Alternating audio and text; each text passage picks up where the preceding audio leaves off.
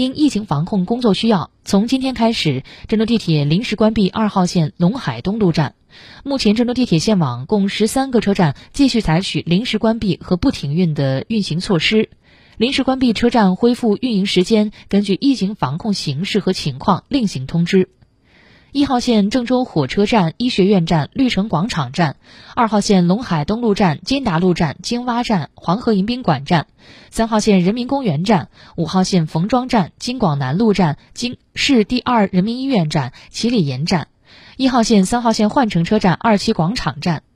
乘坐地铁时，请配合地铁工作人员的引导，全程佩戴口罩，主动扫码核验，进行体温检测。